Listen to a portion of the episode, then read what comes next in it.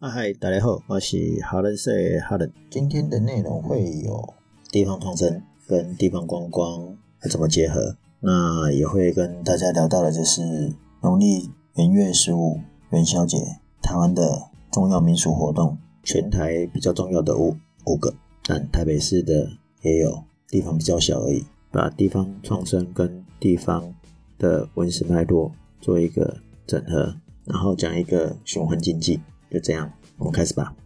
过年前几天，我被邀请呢，发表一段这个我们所谓的在地的文化，或者是说在地观光，或所谓的在地创生，怎么跟商圈去做结合，或者是跟经济管理做结合。那当天其实就已经聊到一些，怎么说呢？你想看啊，今年算是这个。讲地方创生呢，已经进入了第三年，因为它是二零一八年嘛，二零一九年是元年，然后二零二一，二零一八年的政策，所以二零一九年正式开始。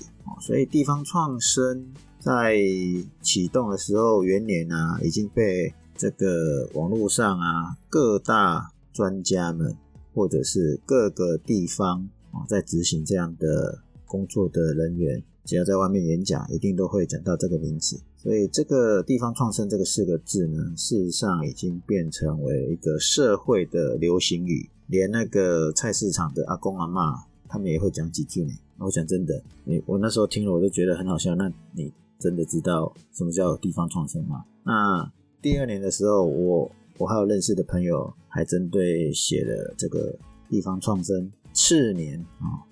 第二年的心愿啊，那但因为今年第三年了，似乎就没有看到有人在写这个，所以我就会怀疑说啊，这个热度还在吗？那地方创生是什么？地方创生简单来讲就是哦，它被定位于哦国家安全战略层级的一个国家政策，它最主要是要以人为主要的思考点，以人为本啊，希望透过以人为做主要的思考点去做。所谓的产业的发展跟地方文化的提升，那透过每一个地方的地方的新创跟这个创生，哦去做结合，然后呢复兴当地地方的产业，那创造了就业人口，目的就是要达到促进人口的回流，不要过于集中于大都市嘛，因为目前大都市就是台北啊、台中、高雄啊这种几个比较明显的所谓的六都。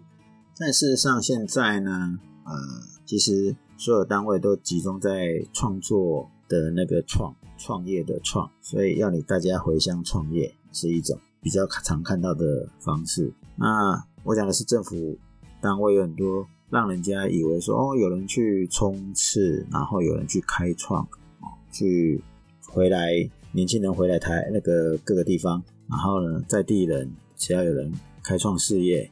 他这样就会所谓的带出地方的自民性啊，所谓的自民性就是说，你看这种不知不觉讲到自民性，自己的自，明天的明，性别的性，自民性，本来应该要更单纯的字眼才对，可是已经被这些人常常讲讲到不熟也都会突然收起来。所谓的自民性就是啊，透过自我实现，然后呢，你会自然而明。自然而然的就会知道了，或是明白了，或者是自动完成了。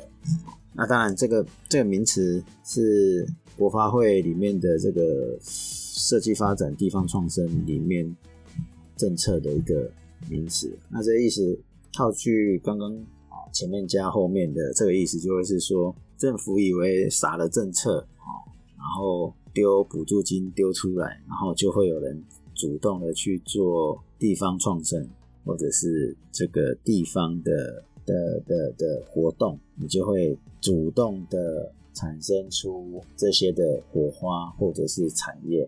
所谓自明性就是这样，他就是认为我只要有政策补助了，那大家就会自己生出来了。还是不科林诶，其实可能看起来好像有很多规划，可是实际上在运作的并没有。多，也许我下次可以找几个朋友来讨论这样这样的议题，因为他们常常在地方的时候啊，不得其门而入，也不能说不得其门啊，就是你要那个补助，老实讲也不见得可以补助到你。然后呢，补助呢啊，你着重的是 K K P I，那你 K P I 有时候做这些是短期，半年一年可以达到什么成效吗？你如果只是办活动叫人家来，人家都只是来一次两次而已。所以呢，这个就是说。整个政策上是忽略的一个重点，叫做循环经济。因为你需要有人来，有人来，他来干嘛？他就是要来消费嘛。那你只是他办活动，你来一次吗？还是你只是抓个过路客？还是你用骗的把人家骗来这个地方？那重点是这些补助又是花政府的补助的款项，也是我们纳纳税那个纳税人的钱嘛。其实我们看这次疫情就知道啦。你说什么地方创生做得多好，结果大家都跑去哪几个地方玩？你真正在做地方创生的那些地方，有没有增加营收、改善他们之前的苦？哈哈，可能我没有那么多地方啦，所以因为毕竟我在台湾人所称的天龙国台北嘛，也许还没有那么直觉的发现。可是呢，我们可以普，因为我参加这些地方创生的社团嘛，好，那。我们总是可以听到或看到一些人家在哀嘛。事实上，这些政策就是忽略一件事情，没有达到所谓商业模式中里面的讲的这个经济循环啊。透过循环的经济，才会让这个人流啊不断的来，不一定要一来再来，但是至少你要来个几次嘛。那什么是循环经济？循循环经济的最主要的目的啊，它就是要减少从环环境中一些消耗的资源能量啊，减少因为人类的活动而产生的浪费。如果你能用大自然的是最好，但是像台北，毕竟在都市嘛，你没有办法。那要什么样的方式才会比较省？例如说台北的话呢，就有一些建筑嘛，有一些城市的建筑，例如说呃。之前台北市有个新生活，不对，不是新生活，叫做新文化运动馆。我今年才知道，有很多老师就是教授级的，不知道在台北市的教授不知道。那新文化运动馆，事实上我以为是很多人应该要知道的，结果啊，因为我还在念这个硕士嘛，我的朋友、我的同学有在做这个硕士论文，我才突然发现，台北人还真的很多人不知道，更不要说其他的人啊。那那。这个新文化运动馆其实就是利用现有的建筑环境，它只是翻新，然后做了一个再利用。因为它本来可能未没有被这个充分利用过，或者是它很很像废弃的建筑物丢在那边。那在那个区域啊，你有没有办法重新创造，让它有其他的活力展现？是活动的活，不是活力。而目的其实就是要实践这个。环境效益啊，因为很像是说，你不能说废物在地，因为因为这个建筑物毕竟都是有历史价值的。我们可以知道过去在新文化运动馆的这个所在地发生了什么事啊。当然有空大家可以去查，新文化运动馆过去是一个呃算是关犯人的地方，警察局旁边，所以在传说中。这个蒋渭水就被关在这个水牢里面啊，当然它现在里面也有这样的设施，你可以看它算是一个遗迹，历史的遗迹，所以我们这样就可以发现，透过现有的文化遗产哦，或者是建筑，在这个城市的景观中，它算是很特别的一种资源，所以你要把它毁掉嘛，所以应该不是这样子，所以你应该是说你要怎么延长？这个寿命带来的其他的好处，那只有来这个地方吗？好，我现在用的就是等于是用新文化运动馆的角度在看，因为它毕竟还是比较新的嘛。所以如果今天如何结合其他周边的区域，像旁边是大道城，所以大道城你把它整合起来的时候，你如何安排一整天的行程？至少可以半天了，不一定要一整天。所以它可以被充分的利用。啊所以，当然，在国外相当的重重视这种文化遗迹啦。可能台湾人没有那么有文化，但是也是逐逐步的在改进的。因为这个世界遗产这种文化遗产，联合国或者是国际社会上呢，相对于台湾，我们还是比较薄弱的啊，当然这也是慢慢的在建立。那当然我会这样讲，是因为之前也有人在讲，那个台北市历任的市长都很少瞩目在文化的发展啊，可能还要再查证一下。好，那我讲讲这个建筑物只是一个举例，那讲这个地方创生，可以做的内容其实算多了，只不过。我们在台北市很多很多这个政策上的补助呢，几乎轮不到，因为台北市毕竟看起来比较有钱嘛，哦，那补助的时候会从从这个所谓的三一九乡镇里面啊优先看待，那这样就不能做地方创生了吗？台北市的人以前地方创生是用这个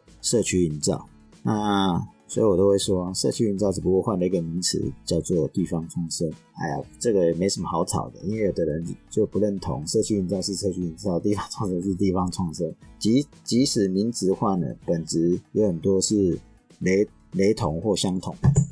只是我今天要讲这一个意思是说，地方创生你没有人潮，没有办法达成经济这个所谓的循环经济的时候呢？你就活不下去，那你永远都只能靠政府补助，没有办法一天到晚靠政府补助的啦。如果我们抄袭或者是跟日本学习所谓的地方创生，你就会发现日本的地方创生并不全然是只靠政府的补助，他们甚至是不靠政府的补助，他们是靠民间企业啊跟政府三个单位或角色来分工的。政府单位就是出政策，然后调度资源。那人要去做企业补助支持，用钱资金金钱财力来支持地方创生，还有很常常要做的就是导入观光啊。目前台湾听得到的大部分还是会想要导入观光，因为观光才会有这个所谓人潮啊。那我刚才讲了，那你大都市大都市是不是就没有份？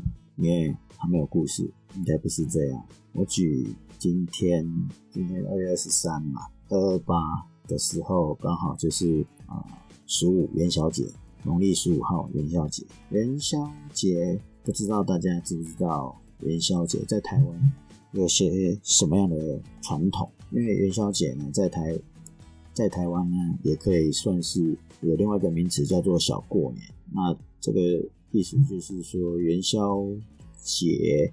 就是这个春节活动的 ending 啊，啊，过完元宵才是整个年是过完。那元宵这一天，如果以我们华人来讲，大部分以前留下来都会是说要这个猜灯谜、提灯笼。现在我是觉得猜灯谜已经变少，少很多了，逐年少少很多。灯笼现在可能还有，为什么？因为市政府或者是邻里，他们会在这一天或前一两天就开始发放小灯笼给小朋友，所以灯笼这件事还有，但猜灯谜这件事反而真的很少。那再加上大家可能没有那么爱动头脑，我觉得啦，虽然我在做这个纸巾解谜游戏，解谜就常常要动头脑，但解谜的玩喜欢玩解谜的人口也不少，倒是真的。那如果讲说台北这个不是台北，应该是说全台湾做这个元宵活动著名的有什么？我猜很多人并不太了解啊。在台湾有几个重要的元宵活动，很知名的元宵活动啊，刚好五个：北台北的天灯，台南的风炮，台东的汉丹，西边的话是苗栗的炸龙，然后呢？对不对？西边呢？西边还有一个澎湖，对，最西边，澎湖是讨乞讨的乞，乞龟，乌龟的龟。然后中部才是苗栗的炸龙，所以刚好是东南西北中，就是中华民国的区域啊。以大致上的地理方向都有，在元宵节有这些活动。快速讲一下这几个活动好了，因为这几个活动呢。算算至少是小有名气的，像那个天灯就好了。天灯，新北市放天灯，它是曾经被评为这个全球五十二件最值得参与的年度新鲜事啊。台南的风炮也是，如果我们讲炸风炮或者是天灯，可能一时想不起来说哦什么时候的事情，事实上是元宵节做的事情。那东部炸邯郸就在台东嘛，那这也是台东所留下来的的一个习俗啊。那炸邯郸还有什么？西边西边就是那个起龟嘛啊，因为比较特别，因为乌龟就是一个守护神的代表。然后有一句的俗语，这个要用台语念，比较有这个感觉。它的俗语是这样子：这个蘑菇头起大佬，蘑菇尾春家伙，然后蘑菇卡需要稳得达，蘑菇卡经营在播满富卡。所以它是一个这个刚才讲这个是一个祝福，而且澎湖县整个都会来参与这样的一个活动。那今年二零二一年疫情关系，所以他改办线上的。炸邯郸也是，炸邯郸今年也取消办这样的活动，然后呢会改这个线上直播，好像要在四月份还是三月几号。做线上直播，那我们少讲一个哦，那个啊炸龙，这个苗栗本地人叫做棒龙，就是火字旁再加一个旁边的旁叫棒，那个概念就比较像那个台南的风炮、盐水风炮那样子，但是他们就是啊在大马路上放鞭炮，然后还有一种会喷烟火的大龙炮，它这个意思就是说什么？有这个天天上的。神龙会下来帮大家祈福，那跟风炮的概念一样，就是炸的越多越旺，表示整年都会很旺。所以这是台湾每年都会有一些的大型活动，而且都成为观光的主要一个活动。那这些都是民俗的，跟刚刚讲的台北市的呃建筑物不太一样。那讲这个地方创生不就是要讲故事吗？像刚刚这个每个延伸都出来都是故事哦。台北市我还没讲的样子，等一下台北市，台北市跟元宵节也有关的，还有什么？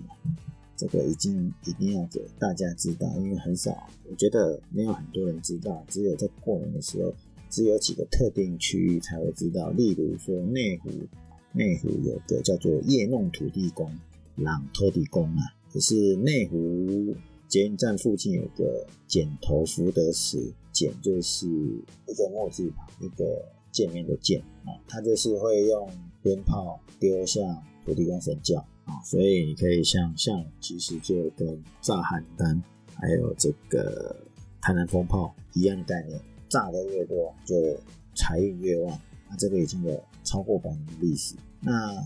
台北不是只有内湖有，还有士林的社子岛，社子岛的这个弄湖地宫场面也很大，因为它要绕进整个社子岛，然后社子岛所有几乎所有的商家老百姓都会参加，热闹的程度不输给这个炸邯郸啊、台南风炮。那士林其实不是只有只有社子岛这边啊。士林其实有很多地方也都有，我讲说士林很多地方就是士林很多小区域都有，例如说我做的这个世间情芝山岩，芝山岩周遭呢也有夜弄土地公，但是规模呢可能就没有，不是可能是一定没有这个社子岛这么大。这三年我都有参加，你要赶两边其实难度很高，一开始赶社子的。你回头去看这个芝山岩附近的就没有了，因为它很快。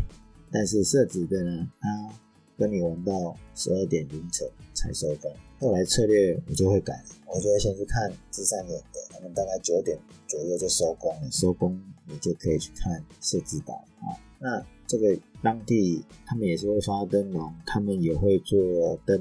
彩灯谜也也有大大小小不同的文艺活动会产生，也会有这个小型的文创市集会在那边产生。这个是在讲设置的啦，因为我有参加的经验是这样子。那之前那个内湖呢，我就比较没有看到是这样的，它比较像是啊我们在讲的所谓的绕境啊，然后台神教的正头表演，啊，就是演入站。设置岛的夜弄土地公就不太一样啊，那这个都看起来都是一天的行程，好吧，一个晚上的行程。那事实上你可以安排从白天下午就可以去了解这个地区这一个地方，这也代表什么意思？其实要了解当地的文化，在设计或者是用当地的文化去套节庆，你才有办法创造。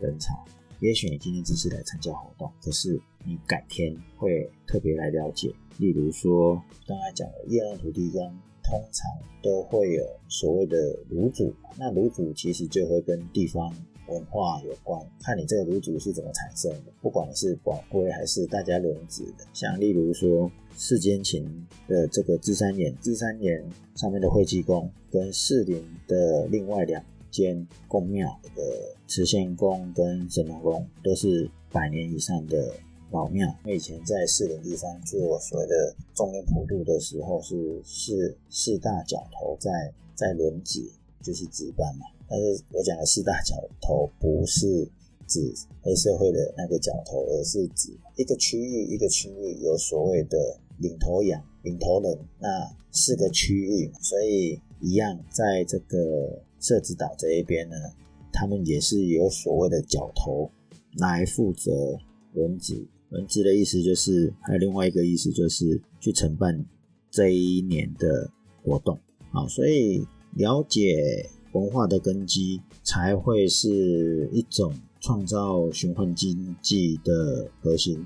因为对在地的文化这个元素啊，必须要挖掘。那你在挖掘挖掘的过程，它就是需要学习。那因为你这样子，你才会是一个比较特别的关键的元素。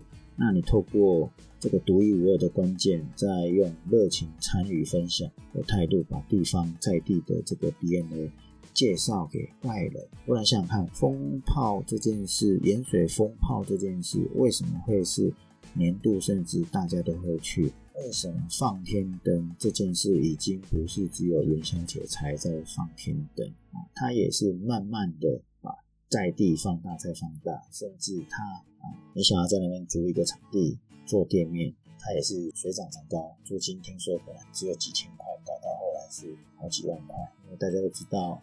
我说在地人，知道说哦，你租一天你可以做多少生意？那更何况他现在不是只有做一天的风炮，他现在是一段时间，他就可以提前在在做这件。例如说三天的活动，以前我去参加的时候，他三天前就开始有放放这个天灯的活动啊，他每天的活动表演是不一样的。